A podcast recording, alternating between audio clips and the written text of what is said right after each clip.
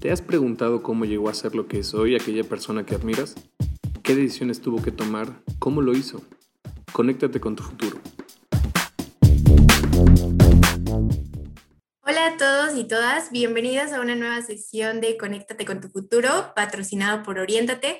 Mi nombre es Has y estoy muy emocionada de presentarles a nuestra invitada del día de hoy, ya que ella es una chica muy talentosa y apasionada en lo que hace. Ha buscado formas de reinventarse y reinventar su profesión y a través de sus redes sociales comparte todo lo que sabe y va aprendiendo. Así que sin más, les voy a presentar a Elisa González. Ella es licenciada en psicología, egresada con mérito académico de la Universidad Autónoma de Baja California, es neurospeaker y maestría en educación. Hace un año participó en una charla de TikTok llamada La felicidad a un tropiezo de distancia, y hoy en día es TikToker, que por cierto deberían de seguirle en sus redes sociales, pues crea contenido muy interesante sobre temas de salud mental y bienestar. Además, ama leer, investigar y una de sus grandes pasiones es tocar la guitarra. Y yo creo que Elisa es rockstar por las noches, ¿no es así, Elisa? Ay, no te escuchamos, Elisa. Ah, hola, ¿ya, ¿ya me escuchan? Sí. Ok. Perfecto, pues eh, un gustazo estar aquí, la verdad. Gracias, Yasmin. Yo estoy muy contenta de, haber sido invitada a este espacio de Conecte con tu futuro y pues poder eh, hacerles, eh, no sé, contar un poquito de mi historia, de cómo he ido creciendo y en mi historia van a poder ver, hola, hola, que yo egresé en el 2013, hace pues ya que van a ser ocho años y la verdad, hace un momento estaba pensando en, lo que ha pasado con mi recorrido profesional y digo, wow, han sido muchas cosas y todas me encantan. Y lo que yo espero al estar esta tarde con ustedes es que puedan contar una historia similar en su momento, que su recorrido académico profesional sea uno que disfruten y que les apasione y, yo puedo decir eso de, del mío y ojalá ustedes lo puedan decir próximamente. Qué padre, Lisa. Bueno, pues entonces para empezar, pues cuéntanos qué fue lo que te llevó a creer que, que, la psicología, porque tú estudiaste psicología, era para ti. ¿Cómo fue que elegiste estudiar esta carrera? Va, voy a compartir pantalla a ver si se nota correctamente. ¿Sí se ve bien? Sí. Ok, bueno, pues acá andamos, esta soy yo. Me encantó el diseño que hacen, debo decirlo. Y bueno, eh, para aquellos, me siento como mi clase que, que doy en, en, la universidad, pues para aquellos que no conocen la definición de vocación o no están muy relacionados, vocación viene del latín vocare, que significa llamado, y es como esta creencia que tenemos de que en algún momento de nuestra vida vamos a recibir una llamada telefónica o un mensaje de texto que nos diga, sí, tu carrera es psicología, sí, tu carrera es ingeniería, y por más que tengo el celular pegado a, a mi sobrina, por más que tengo, eh, Por más que tengo pegado el celular a mí, nunca llega esa llamada, pero no se preocupen, porque realmente eh, la vocación es lo que te apasiona sumado a lo que el mundo necesita. Yo estudié psicología y creo que aquellos que estamos acá y que nos interesa esta carrera, somos muy entregados a la necesidad emocional del mundo o sea, la necesidad de salud mental. Vivimos en un mundo tan necesitado de información fidedigna, de información realmente relacionada con salud mental, que no podemos ser ajenos a ello. Entonces, vocación, la suma de lo que te apasiona más lo que el mundo necesita. Y bueno, dije, pues mi llamado, ¿cuál será? ¿No? Entonces pensé, bueno, es que también hay dos tipos de personas. Están las personas que desde siempre saben que quieren una carrera que no fue mi caso, yo a los cuatro años quería trabajar en una gasolinera, o sea, de verdad. Yo quería echarte gasolina, bueno, decirte verde o roja, ¿no? O diésel, yo qué sé, que tú me dijeras. la banderita. Sí, te gusta el overall. Y, y darte lo necesario, fíjate mi concepto, y darte lo necesario para que llegaras a tu destino, ¿no? Que finalmente a cierto punto sí lo hago, pero ya no con gasolina, sino con contenido de salud emocional. Y me interesa mucho que todas las personas que estén viendo esa transmisión, ya sea acá en Zoom o Facebook, sepan que las últimas generaciones de hoy en día son multipotenciales, es decir, no nomás les gusta una carrera, les gustan varias. A mí me pasó, y de hecho esto va cambiando con el tiempo, o sea, sobre todo cuando eres adolescente. Eh, yo quería estudiar entre psicología, que finalmente fue lo que me decidí, comunicación o quería ser rockstar. Yo quería tocar en Coachella y tirarme sobre el público, de, verdad, yo soñaba con eso. Eh, creo que te lo voy a comentar, desde los dos años toco guitarra, estuve en una rondalla, estuve en una banda de rock, pero llega ese momento donde te cuestionas, sobre todo en la prepa, y dices, a ver, Elisa, ¿qué quieres comunicar? ¿No? ¿O qué quieres hacer? ¿O en qué escenario te quieres tirar? y pensé, a ver, quiero un escenario que impacte. Quiero un escenario que realmente impacte. Quiero cambiar vidas, no importa si son muchas o son pocas. ¿Dónde lo hago? ¿Cómo lo hago? Y pensé, bueno, pues entonces sí tengo que estudiar comunicación. Y entonces me detuve un momento y dije, pero, ¿qué quiero comunicar?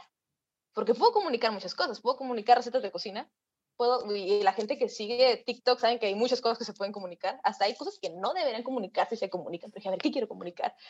Y dije, va, salud mental, quiero comunicar salud mental, quiero comunicar acerca de relaciones, acerca de cómo puedes mejorar tu, tu forma de hablar, sobre cómo quererte más. Dije, va, la base está en la psicología. Voy a estudiar psicología para poder comunicar salud mental y ojalá sean grandes escenarios para poderme sentir rockstar. Eso fue lo que pensé, ¿no? Y, y dije, bueno, pues estudio psicología y me vuelvo conferencista. Y hace unos años di una conferencia, cuando todavía se podía decir conferencias magnas, di una conferencia en San, San Quintín, que queda creo como cuatro horas de Ensenada, o depende de qué tan rápido manejes. Y era un grupo de 800 personas. Yo me quería tirar del escenario, así que, ah, que me callen. Me aguanté, pero estoy segura que me hubieran callado. y bueno, para los que no conocen la Facultad de Ciencias Humanas, yo soy de Mexicali, Baja California, una ciudad súper al norte de México. No puede ser más al norte porque se convierte en Estados Unidos. Así del norte andamos. Y, y bueno, esa es mi escuela. Ahí yo estudié del 2009 al 2013 Ahí pasé mis modas de cabello más extrañas y esta es la Facultad de Ciencias Humanas. Me encantó cada una de las materias, cada uno de los docentes, eh, todas las experiencias, porque fue bien elegida la carrera. ¿sabes? Yo pensé, aquí voy a aprender lo que yo voy a comunicar. Y tanto amé la carrera, y aquí estoy yo con mis lentes, porque claro, en la universidad no se usan lentes más extraños, ¿eh? o las modas más raras, y ahí estoy yo con un cráneo. Ese día estaba emocionadísima porque estaba tomando la materia de neuroanatomía funcional y nos hicieron del cerebro, identificarlas. Entonces yo estaba, pero sí vuelta loca con esto. Eh, y me terminé graduando como mérito escolar. Me terminé graduando, me terminé graduando como, me terminé graduando como mérito escolar, que quiere decir que eres la número uno de tu carrera, de tu generación, y vas a un evento así como súper fancy con um, violines y todo, pero para mí lo más importante de todo esto era el resultado de amar la carrera. Eh, una vez, de hecho, antes de egresar de la universidad, como dos meses antes, me contrataron para trabajar en un consultorio. Y entonces lo primero que hice fue trabajar eh, como moderadora de un grupo que hablaba precisamente de relaciones y luego seguí eh, trabajando como terapeuta. Ahí fue cuando comencé a, digamos, a hacer mis pininos, ¿no? Que cabe mencionar que antes de ser terapeuta estuve estudiando en un programa en la misma universidad que se llama Programa de Desarrollo Humano, donde uno aprendía las habilidades exclusivamente para ser terapeuta. Entonces, eh, porque muchos dicen, ah, una vez que ingresas de la carrera puedes ser terapeuta. No, debes prepararte y para eso yo viví un programa antes de, comenzar a ser eh, terapeuta y bueno, ahí estoy yo súper joven, esta soy yo, por si no me encontraban, aquí tenía más cabello, esta soy yo, y me, me seguí preparando con eh, diplomados en terapia sistémica para aquellos que me han preguntado, Elisa, ¿cuál es tu corriente terapéutica? Porque hay varias, está el psicoanálisis, está la cognitivo-conductual, está la gestal, yo decidí por la terapia sistémica. A pesar de que me dedico mucho a ser divulgadora de contenido, mi línea terapéutica, mi línea con la cual te voy a dar eh, guía y consejo es la terapia sistémica porque la amo, es tan paradójica y tan linda esa línea terapéutica. Es más, de hablar de ella me emociona. Y bueno, aquí me estoy eh, grabando el diplomado. Eh, precisamente lo mucho que me preparé también, creo que hace un momento lo mencionabas, en neurodiscurso, que también estoy certificada en ello, eh, hizo que en diferentes momentos laborales me identificaran como, ah, la vocera de información va a ser Elisa, aunque no necesariamente yo lo buscara. pero me encantaba la idea. Así que terminé colaborando con programas eh, locales, por ejemplo, acá estoy en, en, Televisa, sí, sí, sí, por acá también estoy en, en otros noticieros. Y esta foto, aquí fue cuando todo, aquí es el surgimiento de la TikToker Elisa González, ¿eh? Este fue mi primer programa de redes sociales, fue en Medrano Producciones. Duré dos años, era un programa semanal de casi, creo como una hora, a veces dos horas, dependiendo de las preguntas de las personas. Y ahí fue cuando aprendí a dirigirme a las cámaras, ya sea de celular o, o cámara como esas que pasaban en vivo, a identificar lo que era que las personas hicieran preguntas así en vivo desde diferentes partes del mundo y como que me empecé a trinear, de mi papá. Con este programa fue, aquí está el doctor Medrano y, era una cosa fabulosa.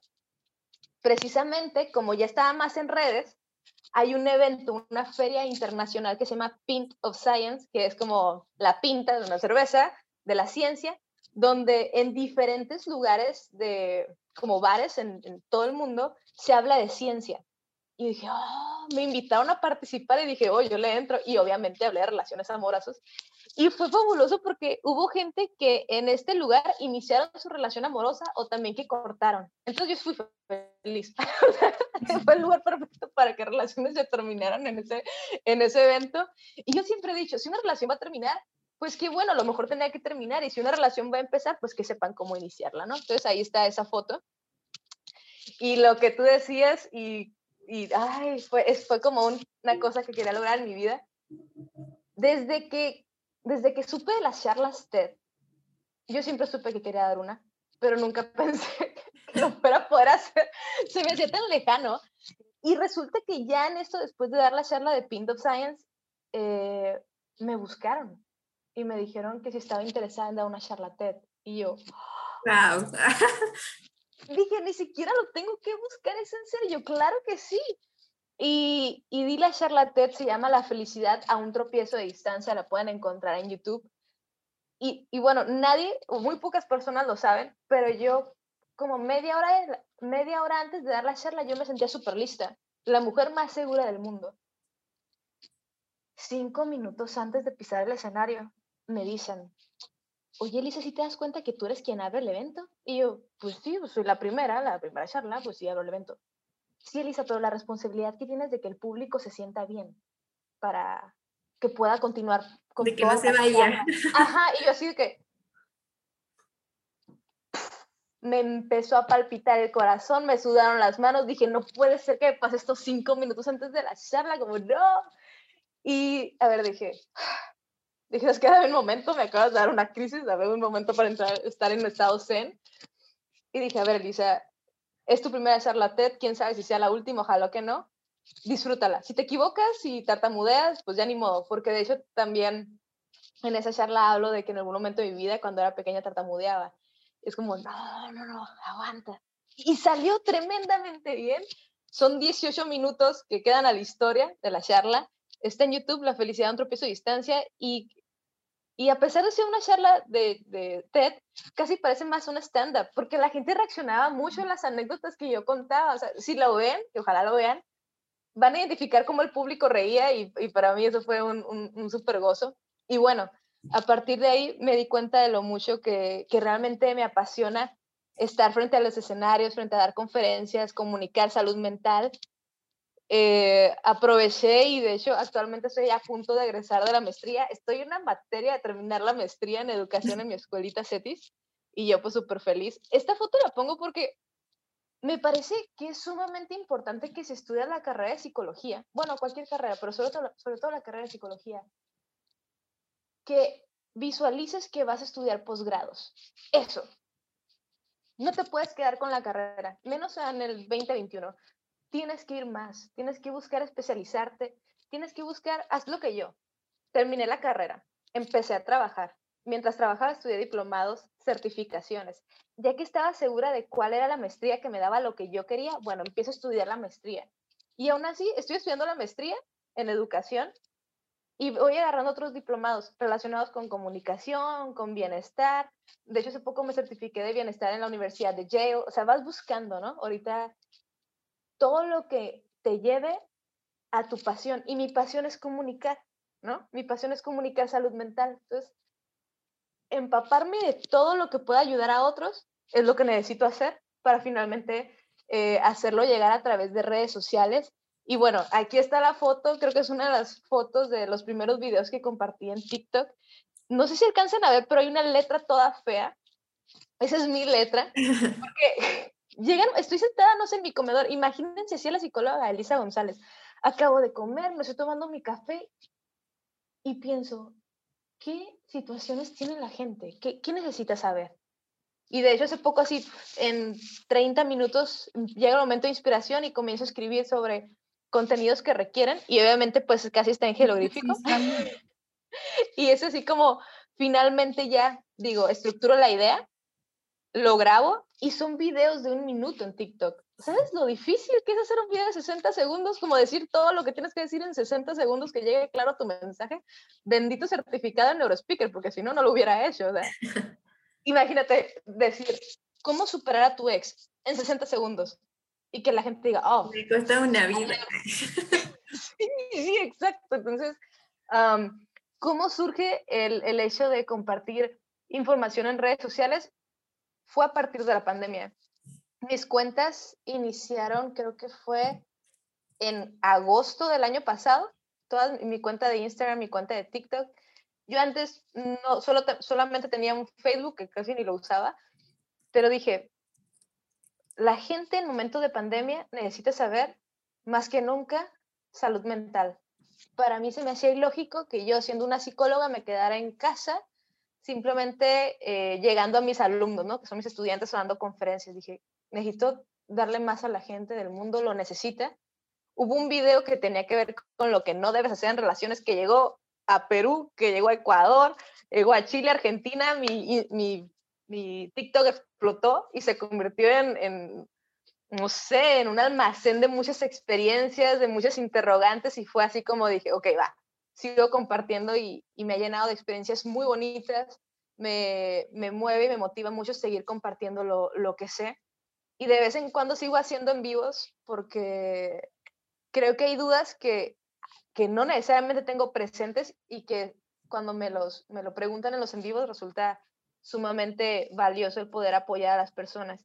Y mi, mi, mi motor más grande, así cuando ya lo pienso un poco, es que la gente que me vea analice la psicología e ir al psicólogo como canasta básica. Eso. Que no les parezca algo lejano, que vean que es de lo más natural que si comienzan a sentir que su día no está yendo como desean, su semana, su mes, bueno, que toquen la puerta de un psicólogo, ya sea virtual o física, porque su vida puede mejorar, ¿no?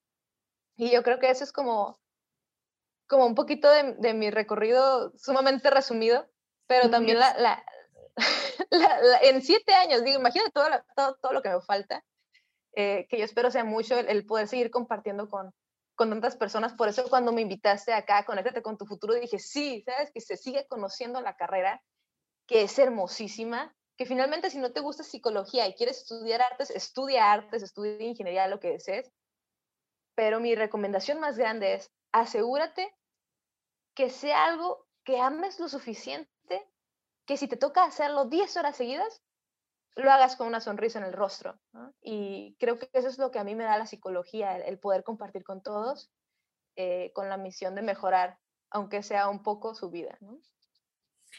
Wow, Elisa. Oye, y regresando un poco a, a la carrera, ¿no? Eh, por ejemplo, todos en cada carrera existen pues muchos mitos, ¿no? Por ejemplo, para la psicología dicen que pues se la pasan en la biblioteca, que tienen que leer mucho, investigar. ¿Qué tan cierto es eso? ¿Cómo consideras que es la carrera? ¿Qué, expectativas llenó en ti? Bueno, a mí siempre me ha gustado leer. Entonces, yo sí te puedo decir que durante la carrera sí leí mucho. Bueno, es que sí leí mucho, pero no, no me gustaría que se imaginaran como lecturas aburridas, porque son lecturas que te dicen cómo es que la mente humana se convierte en una conducta, ¿sabes? Hay, ¿Y cómo puedes cambiar la conducta? Hay una triada que se llama mente, eh, emoción y conducta, ¿no? ¿Qué fue primero? Y realmente es que es la suma, ¿no? Y cuando le sacas ese jugo a cada una de las lecturas, pueden, puedes pasarte tres horas leyendo y lo sientes como si fueran diez minutos. Entonces no es algo como que te vaya a, atormentar. Yo te puedo decir que sí leí mucho, pero que todas las lecturas me encantaron. Yo lo, yo lo relacionaría como cuando ves una serie de Netflix que te gusta y te avientas un maratón y ni siquiera te cansas, para mí así sería la, la, la parte de la carrera que es importante que, que, sepan que sí vas a ver mate, porque también es otra de las preguntas que me hacen. ¿Ves matemáticas? Por supuesto que sí. Lo ves en su línea más sencilla, que es la probabilidad estadística, para poder hacer investigación. Un mm. psicólogo que no hace investigación es un psicólogo que no se actualiza. Imagínate que yo trate de, de ver al mundo en un contexto de hace 40 años, pues no es lo mismo. O que yo trate de evaluar las relaciones, evaluar la conducta humana cuando ya ha cambiado. Tan solo hace dos años o un año que no estábamos en pandemia, el mundo cambió. Así que sí, vayan teniendo presente que para la psicología va a ser importante leer, pero son lecturas hermosas, e investigar. Así que una mente curiosa te va a llevar muy lejos. Oye, ¿cuál fue el momento más divertido eh, dentro de tu carrera? El momento más divertido de mi carrera Ok, hay una materia que se llama, bueno, o lo vas a encontrar más o menos así en tu carrera que tiene que ver con em, análisis cognitivo-conductual. Y cuando haces esa materia de análisis cognitivo-conductual, el docente o el maestro que tengas te va a preguntar mucho acerca de tus miedos, ¿no? Miedos irracionales. Y hay gente que tenía miedos como, ay, no sé, vestir de payaso, ver un payaso, o bailar en la calle. Y precisamente te te hacen llevar a cabo tus, miedos y, te das cuenta que es muy divertido. Yo recuerdo que uno de mis miedos era manejar estándar. Probablemente aquí haya personas que manejan estándar y lo hacen de una manera divina. Yo no. lo sabía hacer. Yo no lo sabía hacer. Hasta la fecha no lo sé hacer. Y el reto era tratar de aprender, ¿no? Y tratar de aprender con alguien a quien, a la persona que menos le quisieras preguntar a esa persona, ¿no? Y grabarlo. Grabar ese momento es una cosa, por ahí debo tener el video, me muero de risa, porque me veo súper nerviosa, la mano me tiembla, creo que casi estaba a punto de destrozar el clutch o el motor del carro, sonaba horrible cada vez que quería meter primera o segunda. Y finalmente la enseñanza de, de esa experiencia es, tus miedos están solo en tu cabeza. O sea, realmente no pasó nada, el carro no se destruyó tanto. bueno, no terminé, tampoco aprendí estándar, pero porque ya no lo practiqué. Sí, bueno, no choqué lo bueno, me pasé por las calles menos transitadas de mi ciudad, pero esa enseñanza de, de, uno como futuro terapeuta o futuro psicólogo, el también estar en contacto con tus miedos, porque en su momento se lo vas a solicitar a alguien cuando está en terapia, ¿no? Y el hacerlo por tu cuenta te va a ayudar a ser más empático en un futuro. Creo que esa fue una de mis experiencias más divertidas de la carrera, el enfrentarme a mis miedos, porque sí es muy gracioso y más cuando lo tienes en video, la verdad. No me había puesto a pensar en eso, Yasmina, gracias. Oye, pues así como hubo momentos divertidos, supongo que también hubo unos que otro complicado. ¿Cuál ha sido el momento más complicado que tuviste durante tu carrera? Ese momento, yo creo que no, no lo olvido y sí fue muy, muy fuerte. Estaba tomando una clase que tenía que ver con terapia y era, era un docente, imagínatelo así como Severus Snape de, de Harry Potter, así, ya se viste de negro y todo, sí, sí, sí. Y me hizo recordar uno de mis miedos de infancia que yo no tenía presentes en ese momento y me puso a llorar frente a la clase, entré en crisis. Eso va a ser muy natural que pase en tu carrera, porque es a veces te conectas con tus miedos o te conectas con tus momentos tristes y te va a pasar en clase, ¿no? Para eso, obviamente, yo creo que la gran mayoría de tus docentes, obviamente, van a ser psicólogos y saben contenerte. Y como estás rodeado de otros futuros psicólogos, es un ambiente de, mucha, mm, no sé, de mucha empatía, de mucho confort, sabes que estás en una zona segura. Y yo creo que ese fue como realmente un momento que digo, hoy qué fuerte y, triste porque obviamente yo cuando fui a la escuela ese día no pensé que iba a entrar en crisis con mis compañeros y así frente a todo el salón, así estaba así en el pizarrón, pero creo que también nos demuestra la importancia de ser vulnerable y que yo tengo la experiencia de haber llorado frente a, no sé, 30 personas en un salón en una tarde y no pasó absolutamente nada. Entonces, también es, es bueno dejarte vivir experiencias donde eres vulnerable y sabes que no, no pasa nada. A lo mejor alguien lo recuerda. Yo creo que ya nadie de la gente que está sentada ahí recuerda la, a la compañera Elisa llorando. O sea, nadie lo recuerda. Y no lo recordaba hasta que me lo preguntas a Yasmin. Así que nadie pensó en eso, pero sí. No pasa nada si te ocurren en clase. A mí me pasó. Y si te pasa, eh, recuérdame. Estamos bien. Sí, Entonces va a ser muy común que lloren. sí, va a ser muy común que se conecten más con sus emociones y eso está perfecto. Vivimos creando tantas, y eso es de manera generacional, vivimos creando caparazones, vivimos creando fortalezas para que la gente no conecte tan duro con nosotros. Cuando veo el, tema de, de oriéntate y conecte con tu futuro, digo, wow, fabuloso, ¿no? Pero para conectar con tu futuro también hay que conectar con tu presente, de qué es lo que quiero ahorita, ¿no? Y eso es parte de la psicología, conectar contigo identificar tus emociones, identificar cuáles son tus vulnerabilidades para también identificar tus fortalezas y eso te va a permitir vincularte tan bonito con otras personas y es creo que donde marca la diferencia entre terapeutas porque si alguna vez han ido a algún psicólogo, que es algo que tienen que hacer de verdad, canasta básica, vas a poder visualizar que hay psicólogos con los que te sientes más a gusto que con otros. Y eso tiene que ver con un psicólogo que está conectado con sus emociones y que te puede te puede hacer sentir en una zona segura. Oye, Elise, y bueno, de todo lo que nos has estado contando, pareciera que estudiar psicología es como una carrera un poco retadora, ¿no? O sea, ¿qué, qué habilidades consideras que son necesarias o elementales para que los chicos puedan estudiar esta carrera? Sabes, yo creo que una de las cosas que debería estar en el, en el perfil de ingreso de la carrera y que no la he encontrado ninguna es que alguien antes de entrar a psicología identificara sus prejuicios. Eso. Porque nosotros vivimos haciendo prejuicios todo el tiempo.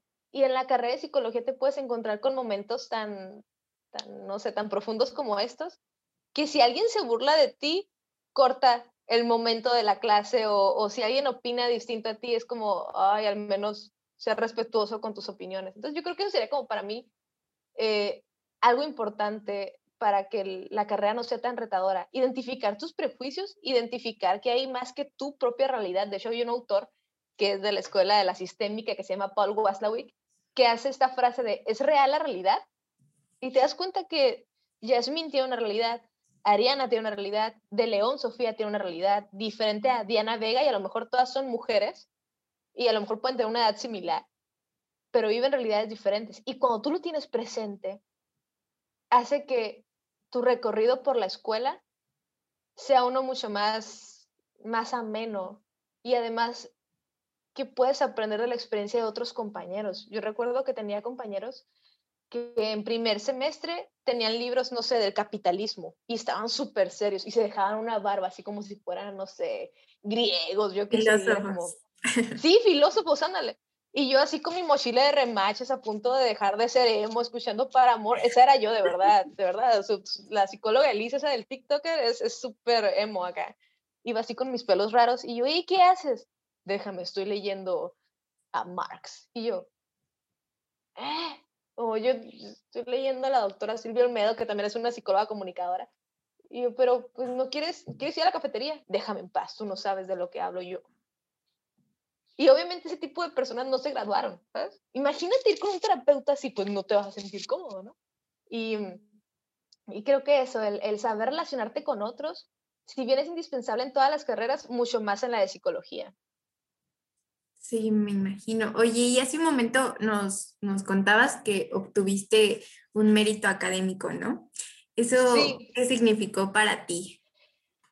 La verdad es que yo no lo esperaba, ¿eh? O sea, creo que es algo que sí nos dan como en el reglamento de la escuela, algo así como los premios a los que puedes aspirar cuando egresas.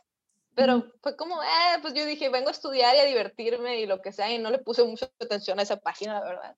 Y ya para cuando estaba en, son nueve semestres cuando yo estudiaba, cuando yo estaba en séptimo, me dice una maestra, me dice, oye, Elisa, ¿sí sabes que eres candidata a mérito escolar?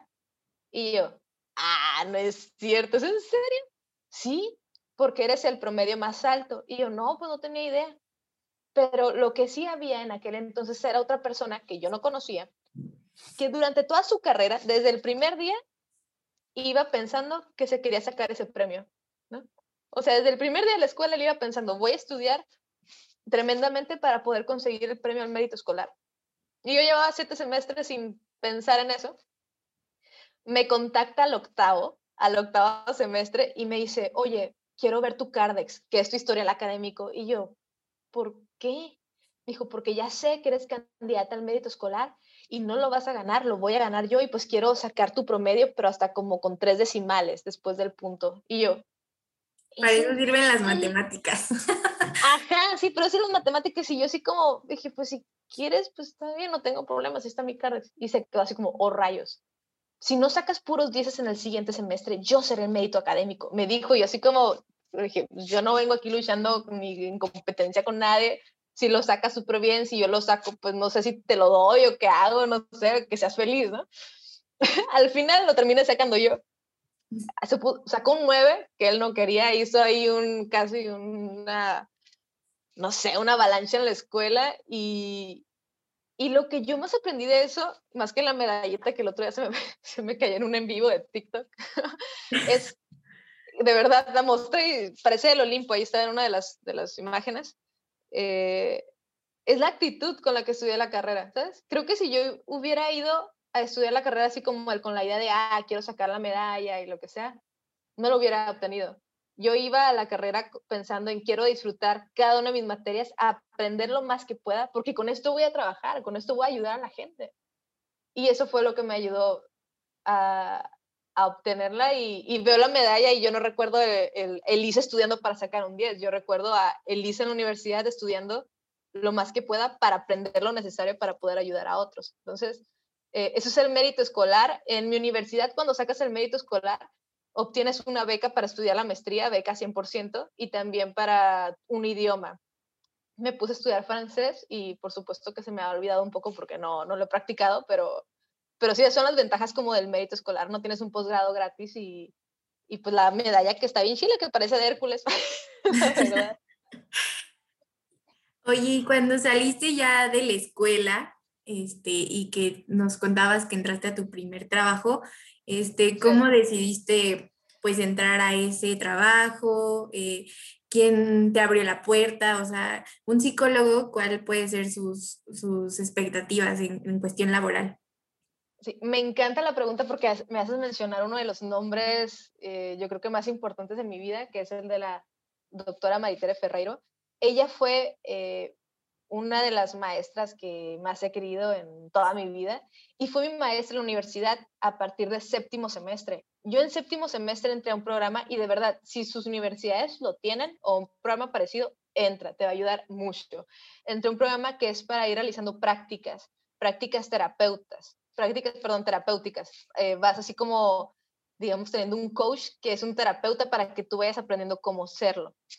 Y en ese programa que se, se llamaba Programa de Desarrollo Humano, te enseñaban todo lo relacionado con la terapia sistémica. Entonces yo entré como aprendiz, había un terapeuta de sistémico que me enseñaba las principales reglas, eh, yo iba entrando como su segunda mano y lo veía dando terapia. Después de un año ya yo podía ser como la principal de tal manera que cuando sales de la carrera ya sabes lo necesario para, para sentirte más preparado a dar terapia. Y entonces, cuando faltaban dos meses para yo terminar la carrera, esta maestra, la doctora María Tere, Bermúdez Ferreiro, me dice, oye, ¿quieres trabajar en mi consultorio? Y yo, oh", dijo, es que eres de las mejores en el programa y quiero que te vengas conmigo. Y yo, wow, sí, claro que sí. Entonces yo me sentía como súper feliz porque todavía no egresaba de la carrera y precisamente por haber entrado en ese programa ya yo tenía eh, trabajo. Y le dije, pero ¿sabe qué, maestro? Usted también sabe que me encanta, me encanta hablar, que hay, hay forma de, de, incluirlo. Y me dijo, claro que sí, ¿qué tal si te vuelves eh, colaboradora en un programa de radio que se llama Cafeína, dando una sección semanal acerca de relaciones amorosas? Y yo, sí. Y ya estaba pues eh, con ella, viendo la logística del consultorio, dando terapia eh, aprovechando eh, estar en este programa de radio y luego creamos juntas un proyecto que se llama Amor y sus Dilemas, que era un, un grupo de debate que ocurría cada semana, los jueves a las 7, lo recuerdo perfectamente, donde hablábamos de relaciones. Y era hermoso porque venía, estaba gente, invitada abiertamente, mayores de 18, por supuesto, porque ahí se tocaban temas así medio intensos. Y eso me ayudó tanto a seguir conociendo los mitos que tenían las personas en la actualidad acerca de relaciones. Conocí autores muy, muy buenos en el tema y así fue como, como fue mi, mi primera experiencia laboral. Después trabajé para el sector gubernamental dando conferencias de violencia, de adicciones, de formas de estudiar, igualmente relaciones que siempre me han identificado como, ah, la psicóloga del corazón, ¿no? La doctora corazón, y como, pues me mueve el tema y pues cómo no hacerlo, ¿no? Y también a partir de ahí, dando conferencias, otra institución privada me dijo, ¿sabes qué? Quiero que des conferencias para mí, pero además les des clases a mis estudiantes acerca de, eh, no sé, cultura emocional y relaciones. Y entonces comencé a, dar clases en esta escuela y a partir de, de, la pandemia, pues comencé con las redes sociales, que también fue un boom. Más o menos fue así como mi recorrido. Y si se fijan, es, una, es, es un abanico muy amplio. fundamentalmente el núcleo es el mismo. Eh, comunicar emociones, comunicar salud mental, pero hay muchas vías. Los psicólogos pueden trabajar en lo que les guste, la verdad. Dando conferencias, dando clases, dando terapia, trabajando como potencial humano en una empresa, como RH, como no sé, coach de vida, como asesor, o sea, realmente hay un eh, abanico súper grande, el sector educativo, el empresarial, el de la comunicación. Puedes hacer match con nutriólogos también como para crear ahí un, una consulta interesante. Lo importante es que como psicólogo identifiques qué es lo que te gusta para que lo puedas implementar, porque yo sí siento que es una carrera con, un abanico súper, súper amplio. Solo piensa, ¿a quién quiero atender? ¿A quién quiero ayudar? y vete especializando en eso, de verdad, especialízate. No nomás te quedes con la carrera, ve buscando diplomados, certificaciones, maestrías y doctorados. Y créeme que estudiar es algo muy, muy bonito cuando vas bien enfocado. Oye, justo ahorita que mencionas el seguir estudiando, ¿tú cómo le hiciste? O sea, ¿trabajabas, estudiabas? ¿Cómo encontraste ese equilibrio? Pues la verdad es que cuando, cuando dices equilibrio, eh, yo, a ver, trato de pensar. Yo trabajaba, en mi primer trabajo en el consultorio era por la tarde. Entonces yo estudiaba también otros eh, diplomados por la mañana. Entonces realmente tenía ocupada, pues todo, todo ocupado todo mi día, todo el día, pero al menos eran cosas que me gustaban, ¿no? Y sobre todo cuando uno está en sus 20, tiene energía para, para mucho tiempo. Y ahorita bueno, ahorita ya encontramos diplomados que son en línea, que lo puedes hacer como más a tus tiempos, certificaciones igual, que dice, terminas el módulo en dos meses y ya a tus tiempos lo haces. Antes era siempre presencial y era un poquito más, más complicado. Entonces, sí, realmente cuando he estado en, en cursos, bueno, ahorita estoy en la maestría, que son los sábados, pero igualmente estaba haciendo trabajos durante toda la semana y estoy trabajando también y estoy creando contenido. Creo que lo que más me ha ayudado, y ese es como mi, mi gran consejo para todos, tener una agenda electrónica o, o, física y que realmente que cuando estés haciendo tarea, estés haciendo tarea. O sea, cuando yo estoy haciendo tarea no estoy con las redes sociales abiertas.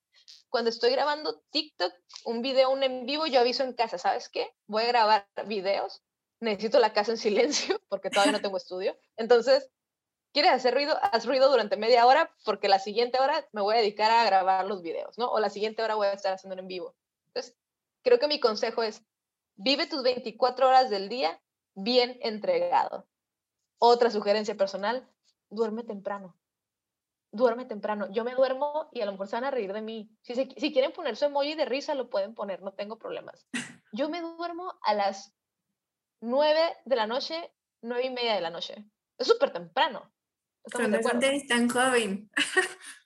Sí, yo me duermo temprano porque me despierto temprano. Ya, gracias, ya, ya, sí. ¿Es en serio que están poniendo la cara de, ¡Ah! ya sé, gracias, Melissa? Pensaban ustedes que me despertaba temprano, pero no, yo me duermo, maravillas, yo me duermo a las 9 de la noche, pero me gusta despertarme a las 5 de la mañana. A las 5 de la mañana no hay ruido en la ciudad. Suena canción romántica, pero no hay ruido en la ciudad. Entonces, cuando estás leyendo, es hermoso porque nadie está hablando, no hay claxon, no hay gatos, no hay gallos, no hay, no sé dónde íbamos, ¿no? Pero no está la vecina gritando. Y es muy bonito. Y, y créanme que es una hora donde te vuelves muy creativo.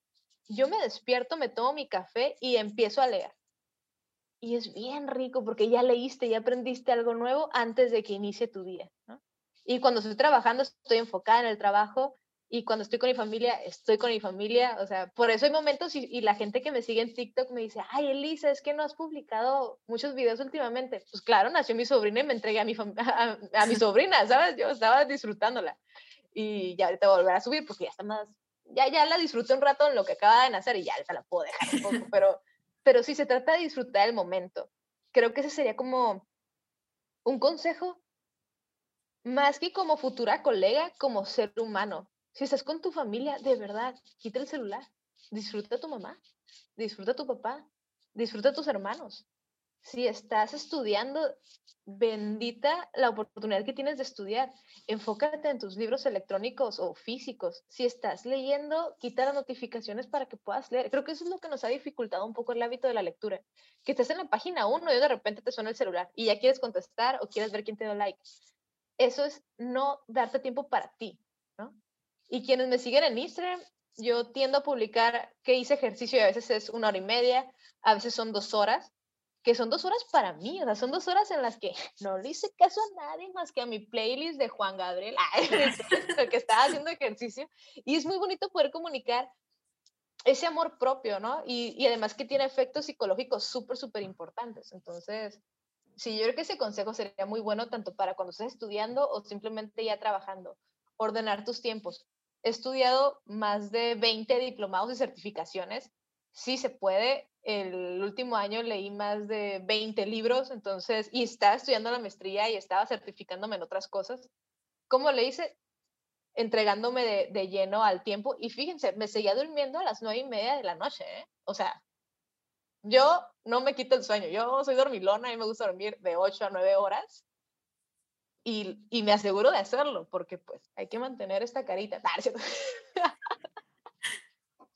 y, y, y, ahorita que estás estudiando la maestría, ¿cómo ha sido tu experiencia? ¿Qué tan diferente es a, a, por ejemplo, tus diplomados, la universidad? Mira, esto va a ser como súper promoción para la escuela, yo estoy estudiando mi maestría en CETIS Universidad, que es también la escuela donde trabajo. Y Mara lo sabe porque pues Mara tengo trato ahí con ella, con mis alumnos. Eh, ha sido una carrera tan hermosa, de verdad. Y, y, mi, mi gran consejo es cuando estudies una maestría, la carrera o lo que sea, mira el programa de estudios, mira el, la actitud eh, o los valores del campus, mira cómo es el, el, estilo. Y a mí me encantaba la actitud de la gente de CETIS. CETIS es como ser líder, CETIS, eh, somos familia CETIS, y a poco se siente como familia. Y cuando vas recorriendo los campus del CETIS, ahí se siente, ¿eh? es familia CETIS, es una cosa muy, muy bonita. Y las materias son increíbles, los maestros están súper capacitados. Revísate eso, ¿eh? Donde estudies, que tengas buenos maestros con buenos grados y creo que fue algo que yo hice con mi maestría, como asegurarme que, que mis maestros iban a ser lo suficientemente buenos para que yo me sintiera retada, porque leo mucho, aprendo mucho, no, o sea, sé poco de nada, ¿sabes? Pero sí soy muy retadora intelectualmente hablando. Y dije, quiero estar en una escuela donde no diga, ay, él me va a dar clases, ¿es en serio? Es porque esto pasa mucho con los psicólogos, cuando uno está como muy especializado en su rama, no cualquiera te vende una idea. Y yo me he sentido muy bien con mi escuela, entonces, cuando vayan a elegir una escuela, la que sea, en cualquier parte del mundo, asegúrate de que vas a estar convencido con la cátedra de tus docentes, con el nivel que tienen. Y por eso es que para mí estudiar la maestría fue como, fue como un momento de, ¿dónde la voy a estudiar? ¿Qué materias vienen?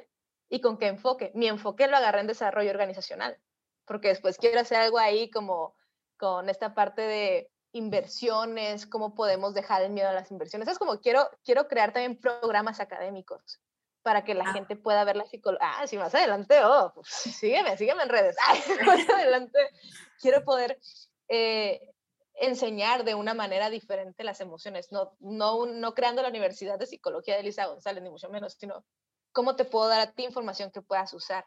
Y todo lo he ido aprendiendo en mi recorrido académico. Entonces, eh, regresando un poquito a tu pregunta, es, escoge un posgrado, que lo tienes que hacer, llámale certificación, diplomado, especialidad o maestría o doctorado, estudiando bien la zona en la que vas a, elegir la carrera, porque si no hay mucha gente que deja de estudiar la carrera de psicología, o hay gente que tira la maestría.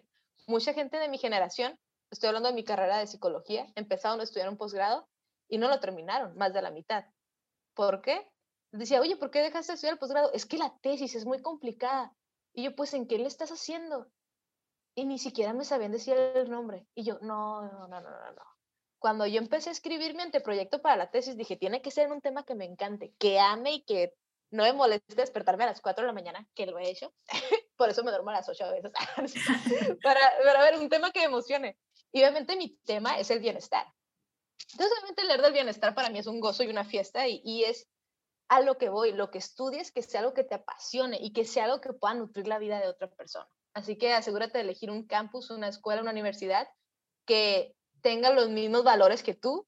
Yo lo primero que reviso es misión, visión y valores. Si eso conecta conmigo, me tiene esa escuela. Oye, Elisa, bueno, pues ya para pasar a las preguntas con los chicos, ¿tú qué le dirías a tu yo adolescente? ¿Qué consejo le darías? Además de no pintarse el cabello. Sí, ese sería mi primer consejo. Sería, no te hagas la mohawk, no lo necesitas, no necesitas. Es que de verdad, jóvenes, tenía una mohawk, cabello negro, de este lado naranja arriba. Hay fotos muy graciosas, pero el consejo sería ese. Y otro, otro consejo que me daría sería, a ver, vale la pena eso decirle, ¿sabes qué, Elisa? Esto que estás haciendo vale la pena.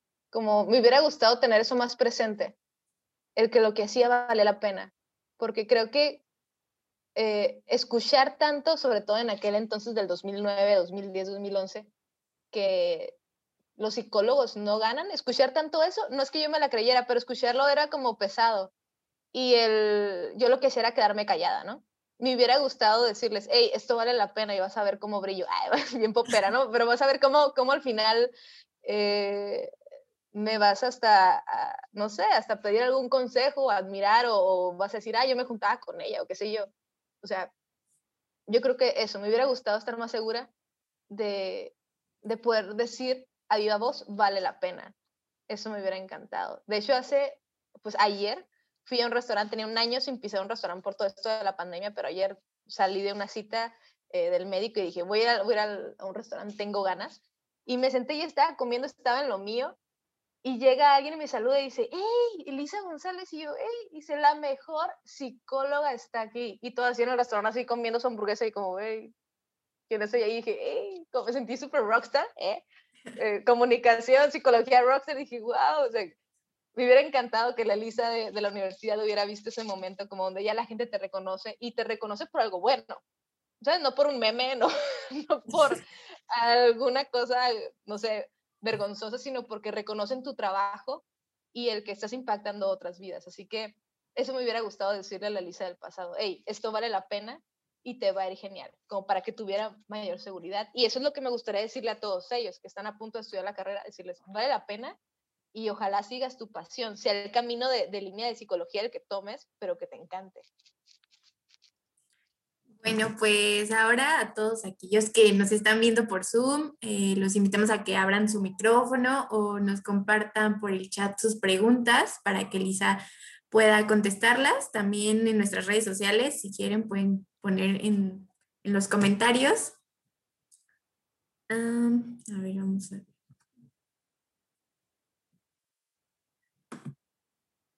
Gracias, Alondra, por tu dedito levantado. Ay, es que quería levantar la mano, pero no sabía cómo. Este, ah, okay. que nada, muchas felicidades por todo lo que has logrado. Yo creo que, bueno, este, primero me presento, perdón, Alondra Sofía estudió psicología en la Facultad de, de Psicología de la UAC en Saltillo y voy en octavo semestre. Ya me lo voy a salir. Wow.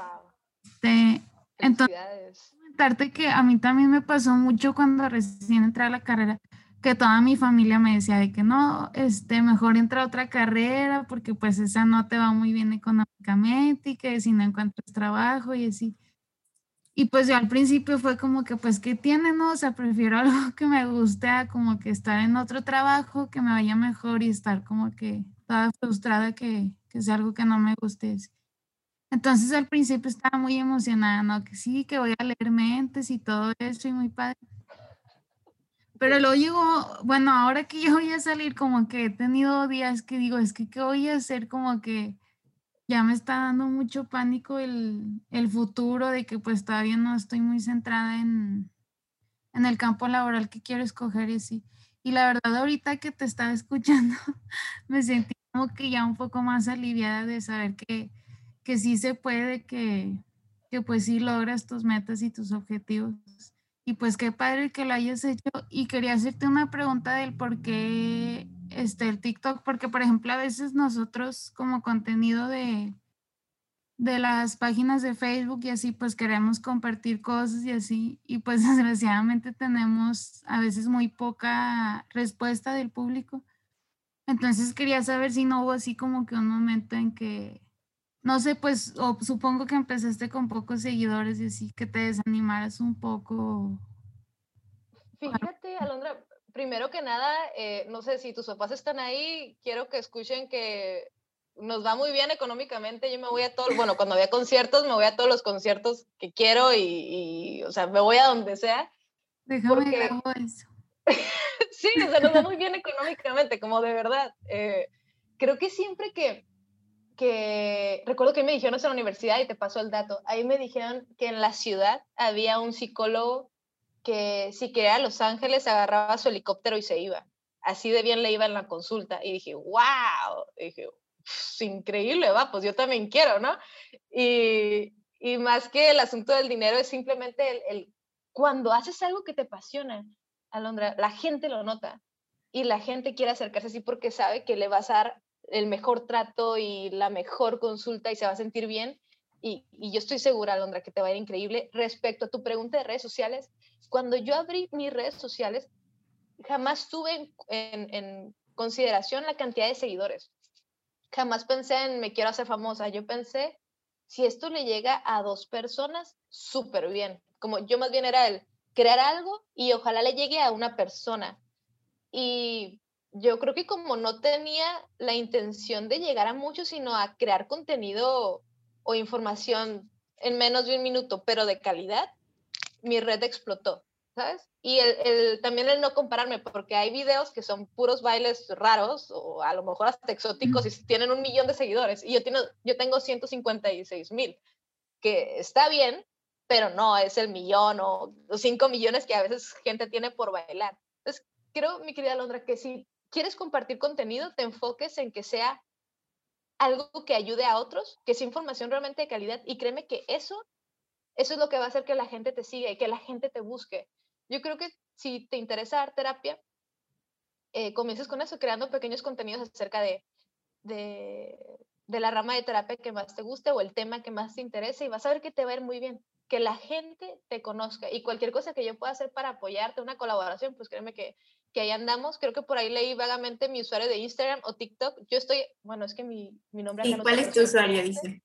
Ah, pues lo voy a escribir acá en el chat para todos. Es ps.elisa González. Así me encuentran en TikTok, en Instagram, en el súper, como ps.elisa González. Ahí estoy. Y pues espero haber respuesto tu, eh, tu pregunta, Londres. Estoy segura que te va a ver genial. Crea contenido breve, pero que llegue y con eso. Y te ver muy bien. Nos vamos de viaje, de verdad. Yo me voy a donde quiera. Bueno, cuando se pueda viajar. sí. Sí, muchas gracias y de nuevo muchas felicidades. Ah, muchas gracias, Alondra, y un gusto tenerte acá. desde Facebook nos preguntan, ¿siempre supiste lo que querías? No, yo a los cuatro años quería echar gasolina, eso es verdad. Yo quería trabajar en, en la gasolinera a los cuatro años y después a los doce estaba muy metida con que quería ser rockstar. Creo que les dije que hay dos tipos de personas, especialistas y multipotenciales. Yo tengo una hermana menor que siempre eh, quiso estudiar medicina y ahorita ya se está graduando de anestesiología. A los 12 yo quería ser rockstar, a los 15 ya me di cuenta que quería combinar rockstar con comunicación y psicología y finalmente como dos años antes de egresar de la, de la preparatoria me di cuenta que podía combinar todo eso en ser conferencista o en ser docente, o yo no sabía que en aquel entonces se llamaba así, pero divulgadora de contenido, que es lo que ahora hago en redes.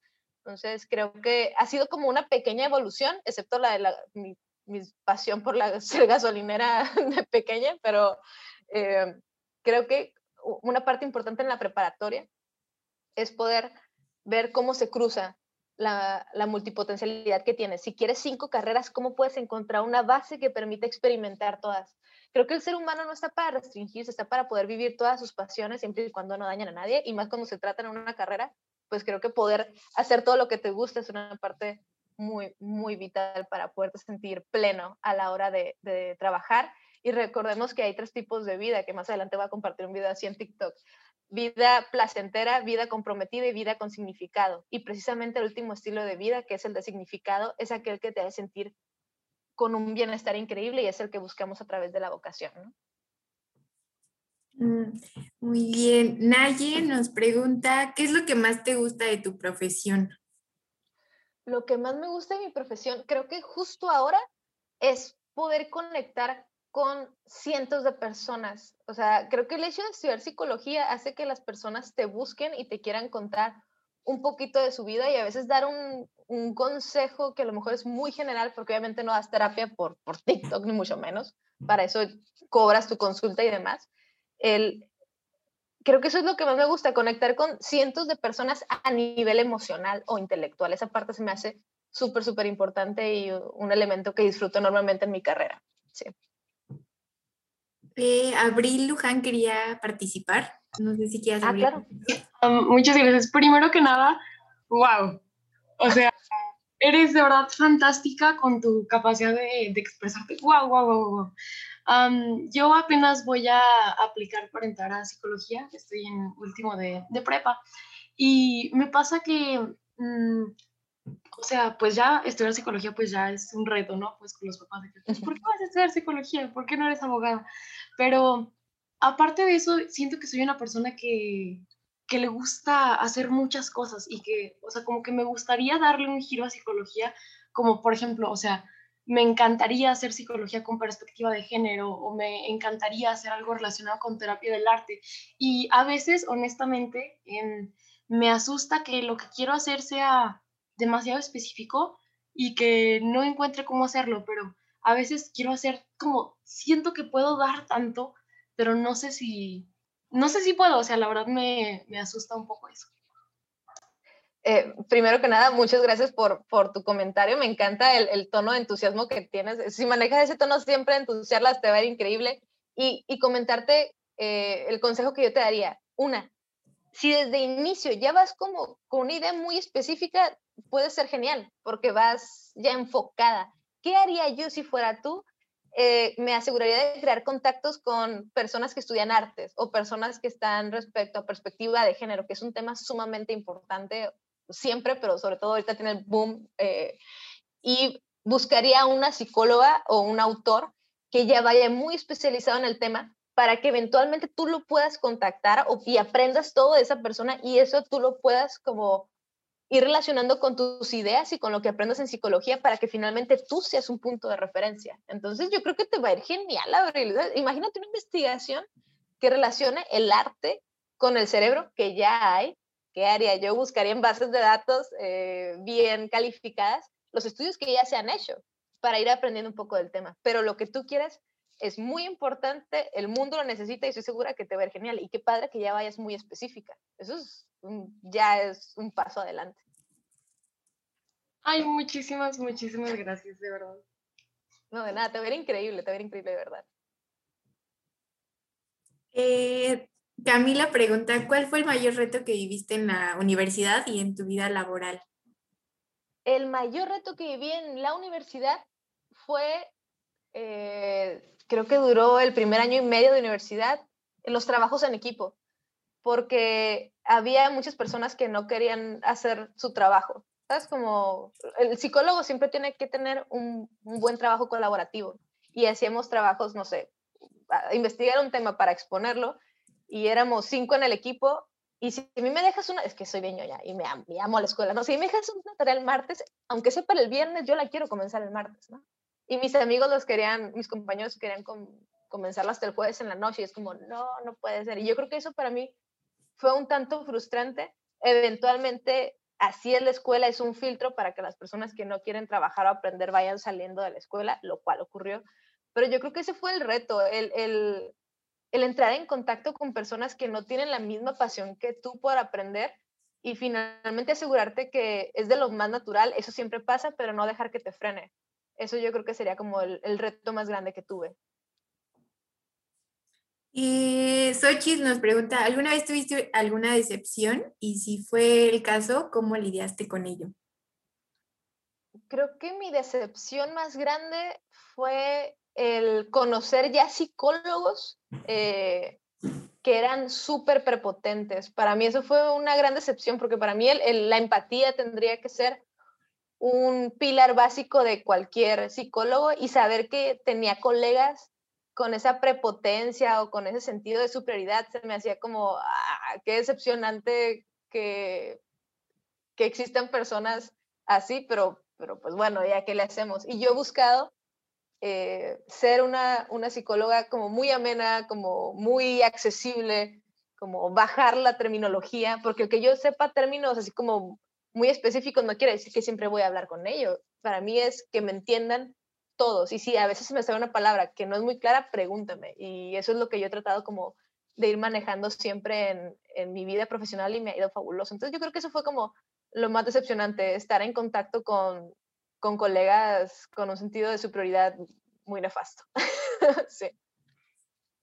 Mari Carmen nos pregunta, ¿existen momentos en los que te sientes abrumada por lo que te cuentan tus pacientes? Creo que me abrumé cuando me daba cuenta de, digo, eh, cuando estoy en psicología se van a dar cuenta que algo que se llama transferencia y contratransferencia, que es algo que hay que evitar en la, en la mayor de las posibilidades, que es como que no te lleves lo que tu paciente te, te cuenta. Pero para mí yo creo que lo más, y más así como frustrante en esos casos es ver la cantidad de violencia que hay en las relaciones de noviazgo como el, yo me la paso haciendo contenido donde identifica las señales de violencia para que no caigas en, no sé, en un violentómetro demasiado alto y ver que a pesar de que uno está compartiendo y compartiendo información, no llega a todos los lugares y por lo mismo seguimos viendo, no sé, casos de feminicidios o también hombres violentados que no se atreven a hablar. Creo que para mí eso, eso ha sido como la parte más, más frustrante, como hay mucha gente que necesita más información y créeme que trabajo y ojalá colaboren conmigo en ese aspecto para que podamos divulgar información de salud de las relaciones. Relaciones saludables es lo que más se requiere. Eh, creo que Camilo quiere abrir su micrófono. ¿Qué? Mm, eh, hola, ¿y me escuchan? Sí, sí. escuchamos. Eh, mira, yo pues soy de Colombia, ¿no? Y pues aquí en Colombia eh, hay un examen que al salir pues del último año de preparatoria, como dicen allá, eh, ese examen, dependiendo del puntaje que tú saques, podrías entrar a una carrera o no puedes entrar a una carrera. Entonces, pues yo quería saber, primero, pues si allá donde tú estás eh, ah, hiciste ese examen y pues si sí, sí, pues cómo te fue. Por ejemplo, acá si haces, por ejemplo, aquí en la universidad, está la Universidad Autónoma de Baja California, haces un examen y si ese puntaje, aunque yo aplique para psicología, si no me da para estudiar la carrera, me dicen, oh, Elisa, quizás te guste, no sé, comunicación o quizás te guste enfermería, no sé, carreras, cada carrera requiere un puntaje. Lo que yo hice fue tomar el consejo que me dio mi madre y lo recuerdo así, palabras exactas, dice, mija, disfruta tu examen de la universidad, que no todos tienen la oportunidad de hacerlo y si te va mal, pues lo vuelves a hacer. Entonces como que ah, me relajé y dije, bueno, pues voy a disfrutar hasta esas preguntas más extrañas que hay en el examen y eso fue lo que me ayudó a que me fuera bien. Mi consejo para ti sería, bueno, primero un abrazo a toda la gente de Colombia, número dos, ese tono me encanta, siempre es un gusto hablar con personas de Colombia, tengo amigos por allá mi consejo sería que evitaras en la medida de tus posibilidades algo que se llama secuestro amigdalar. El secuestro amigdalar es algo que a todos nos ocurre cuando enfrentamos un examen que nos produce gran ansiedad. Para evitar el secuestro amigdalar, o una, tomas el consejo de mi madre de disfruta tu examen, O número dos, eh, aplicar estrategias de mindfulness. No sé si, si has escuchado de, de ese término, ayuda mucho. No me refiero nomás a aplicar yoga, sino a enfocar toda tu atención, ya sea en tu respiración, en cómo sientes tus dedos, en en algún sabor que introduces en tu boca, como cuando comes una, una galletita, ir preparando a tu cerebro para ese examen, uff, te va a ayudar mucho. Y también hacer pequeños em, modelajes previos, como algo que teníamos en la escuela antes de hacer el examen es que teníamos simuladores. No sé si tengan eso en Colombia, pero tenemos simuladores electrónicos, que era como una pequeña probadita de lo que sería el examen. Y de esa manera te ibas preparando y el momento de enfrentarte al examen no era tan, tan complejo. Pero si tú quieres estudiar, ¿qué carrera quieres estudiar? ¿Psicología? Eh, pues todavía, la verdad, no he decidido como una carrera porque pues quiero llegar lejos con el deporte, pero pues también tengo que estudiar una carrera y psicología pues sí me llama como la atención, ¿no? La psicología, de hecho hay una rama de la psicología que es la psicología del deporte que te puede ir increíble. Tengo grandes colegas que están dirigidos en ello y les va súper, súper bien. De hecho creo que tengo un compañero que estuvo en un equipo de la primera liga de, de acá, de la liga mexicana, en fútbol. Entonces te puede ir increíble. Primero, ojalá te vaya increíble en el deporte y si vas a tomar la carrera de psicología, primero, prepararte mucho para el examen, como buscar guías del examen para checar los contenidos, analizarlos y realizar estrategias que te digo, te ayuden a, a limitar el secuestro amigdalar, seguro que te va a ayudar mucho. Pero sí, acá en México, en México también tenemos ese tipo de exámenes y creo que lo, lo que más te ayuda es prepararte, eh, prepararte en contenidos, asegurarte de preparar tu cerebro para no caer en el secuestro amigdalar. Y número tres, que es el que más me gusta, disfrutar el examen. Creo que ese número tres es lo que más va a ayudar a que te vaya excelentemente en el examen. Y pues un abrazo hasta Colombia. Vale, muchas gracias. De hecho, a todos esos chicos que aún no saben qué carrera elegir, no olviden que Oriéntate los puede apoyar durante todo este proceso. Eh, Camila, nos pregunta, ya por último, ¿qué me recomendarías para que pueda escoger mi carrera? No tengo una idea clara y tampoco algo que sienta que me mueva. Muchas gracias por tu plática y buena vibra. Gracias. Pues mira, creo que tú lo acabas de decir. Creo que si no supiera qué carrera estudiar, utilizaría precisamente la, la plataforma de, de Oriéntate. Creo que es una plataforma súper padre para encontrar cuál es tu preferencia vocacional, definitivamente creo que son las plataformas más amigables que puedes encontrar y te da un reporte al final de 15 páginas de, de, puro tú, entonces creo que eso está fabuloso. Y pues como te decía, eh, el, vocación viene del latín vocare, que significa llamado, que es encontrar qué te gusta. Y para encontrar qué te gusta, tienes que darte la oportunidad de experimentar muchas cosas, ¿sabes? Como investiga cómo sería ser arquitecto, investiga cómo sería ser administrador, investiga cómo sería ser psicólogo, investiga cómo sería ser ingeniero o a qué se dedique cada una de las carreras que medio más llama tu atención para que entonces puedas elegir eh, cuál es la más adecuada para ti, ¿sabes? Eso yo creo que sería como una buena manera de ir identificando cuál sería tu, tu pasión. Y pues, ah, creo que hay una última pregunta. Sí, eh, ¿Conoces algún caso en que la hipnosis haya funcionado para ayudar a alguien? Conozco muchos, eh, muchos casos, en, digamos, es que la hipnosis también es una línea terapéutica, ¿no? De hecho, hay algo que se llama terapia de hipnosis o terapia ericksoniana y, y creo que sí, por supuesto que hay. Y tengo grandes colegas que se dedican exclusivamente a la hipnosis y funciona. Si es una línea terapéutica que te interesa, creo que te puede ir muy bien. Yo me voy por la línea terapéutica de la sistémica, que es la que más me gusta, pero no es que una funcione mejor que otra, o no es que una funcione y otra no, sino es practica una línea terapéutica con la cual te sientas cómodo, ¿no? Bueno, pues Elisa, pues muchas gracias por aceptar la invitación de estar aquí con nosotros. Fue un placer platicar contigo. Y pues a todos los chicos que están por elegir carrera, no olviden seguirnos en nuestras redes sociales, también seguir a Elisa y pues ahí compartimos material de interés y si aún no están seguros de qué carrera elegir, contáctenos en nuestras redes. Y pues muchas gracias a Oriéntate por hacer esto posible y nos vemos hasta la próxima. Muchas gracias, un gusto estar acá. Cuídense y ojalá puedan encontrar la carrera que les apasiona y un gustazo. Gracias, Oriéntate y gracias a Conéctate con tu futuro por esta invitación y ojalá nos veamos muy pronto. Gracias.